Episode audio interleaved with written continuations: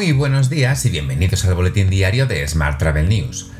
En nuestro podcast de hoy comentamos el repunte de las aerolíneas en bolsa y la posible venta del Hotel Calderón de Barcelona por 125 millones. Ya sabes que puedes seguir nuestro podcast en Spotify, eBooks, Apple y Google Podcast y como cada día en radioviajera.com. ¡Comenzamos!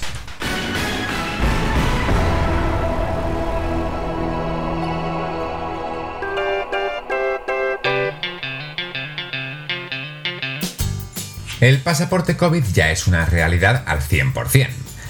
Tras conocerse esta noticia, todos los valores turísticos han pasado de la normalidad a la euforia en bolsa.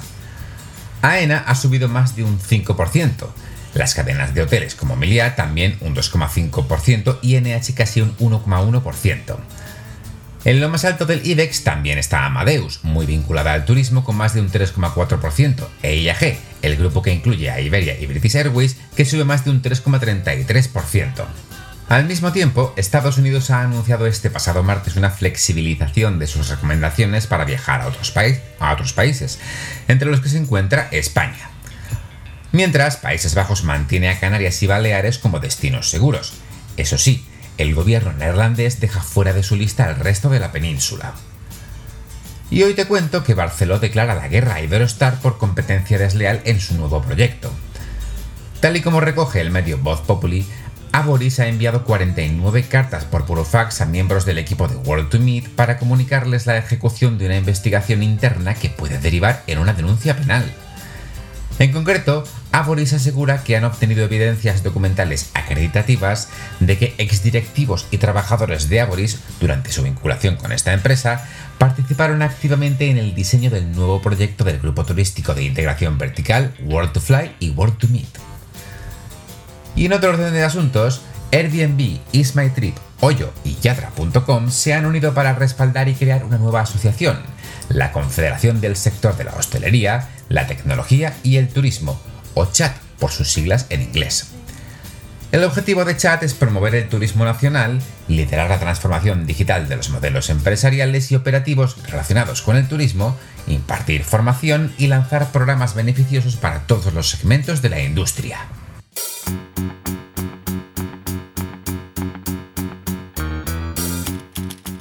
Vamos con la información sobre agencias. Avasa renueva su motor de reservas para cruceros y lanza Avasa and Cruises en exclusiva para sus agencias. Coincidiendo con la reactivación de los cruceros internacionales, Avasa presenta así la nueva versión de su herramienta que permite también a los clientes finales realizar directamente las reservas. Más asuntos. eDreams organiza la primera edición de los Prime Days de los viajes para celebrar que ha superado el millón de suscriptores. La agencia organiza así un festival virtual los días 16 y 17 de junio para celebrar que el programa de suscripción eDreams Prime ha superado el millón de miembros. Durante 48 horas, los viajeros podrán reservar miles de vuelos y de alojamientos con importantes descuentos.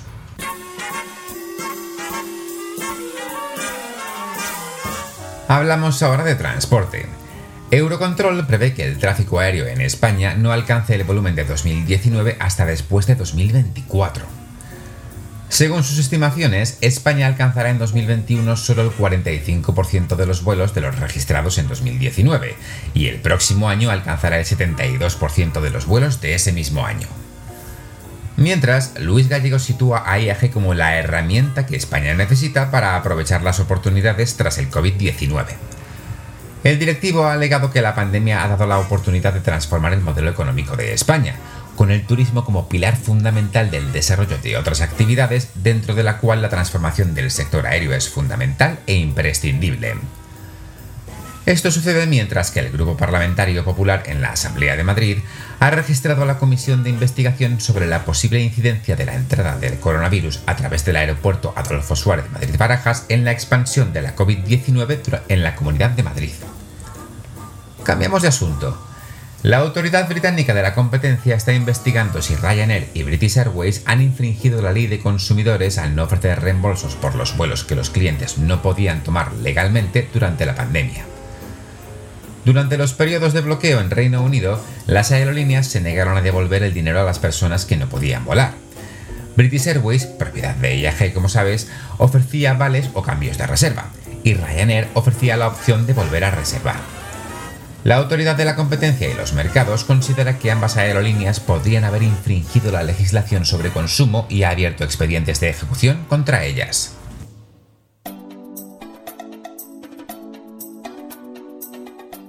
Vamos ahora con la información sobre destinos. Canarias afirma que el certificado COVID de la Unión Europea permite revisar al alza las previsiones del turismo internacional. Así lo ha apuntado la consejera regional de Turismo, Industria y Comercio, Yaiza Castilla, en unas declaraciones a Europa Press, en las que añadió que el llamado pasaporte verde es una medida de que beneficiará sin duda al turismo. Al mismo tiempo, Promotur Turismo de Islas Canarias ofrecerá, 50.000 bonos turísticos valorados en 200 euros para que los isleños puedan hacer turismo este verano en el propio archipiélago.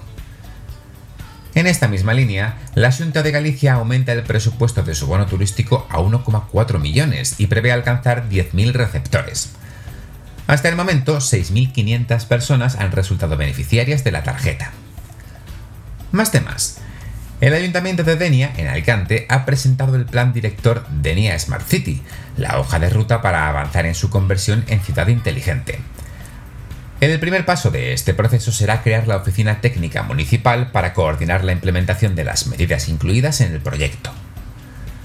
Y hoy también te cuento que Segitura ha elaborado una guía de soluciones para playas y zonas de baño en el contexto del COVID-19. Con esta guía da respuesta a distintas necesidades derivadas de la gestión de aforos, de la información turística y de seguridad sanitaria. Puedes descargar la guía completa desde nuestra web o desde la web de Segitur.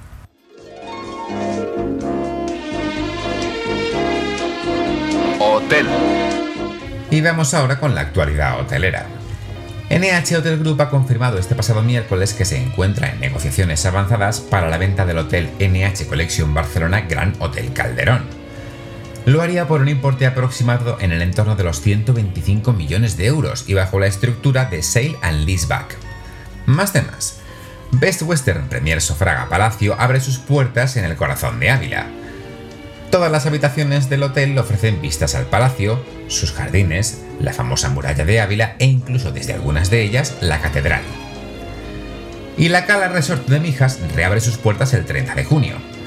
Este hotel de 4 estrellas y ganador de reconocidos premios como Mejor Hotel 4 Estrellas en España y Europa y el Traveler's Choice 2020 está listo para recibir a los primeros turistas del año.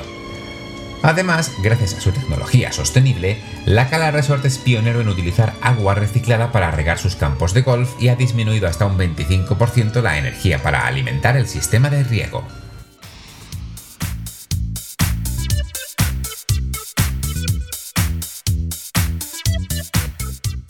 Airbnb busca 12 personas para vivir en cualquier lugar del mundo durante un año.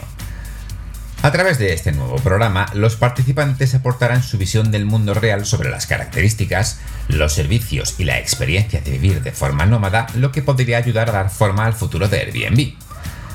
Los participantes que decidan ofrecer su residencia principal en Airbnb durante este programa podrán probar a vivir como un nómada digital, ganando potencialmente un dinero extra mientras viajan.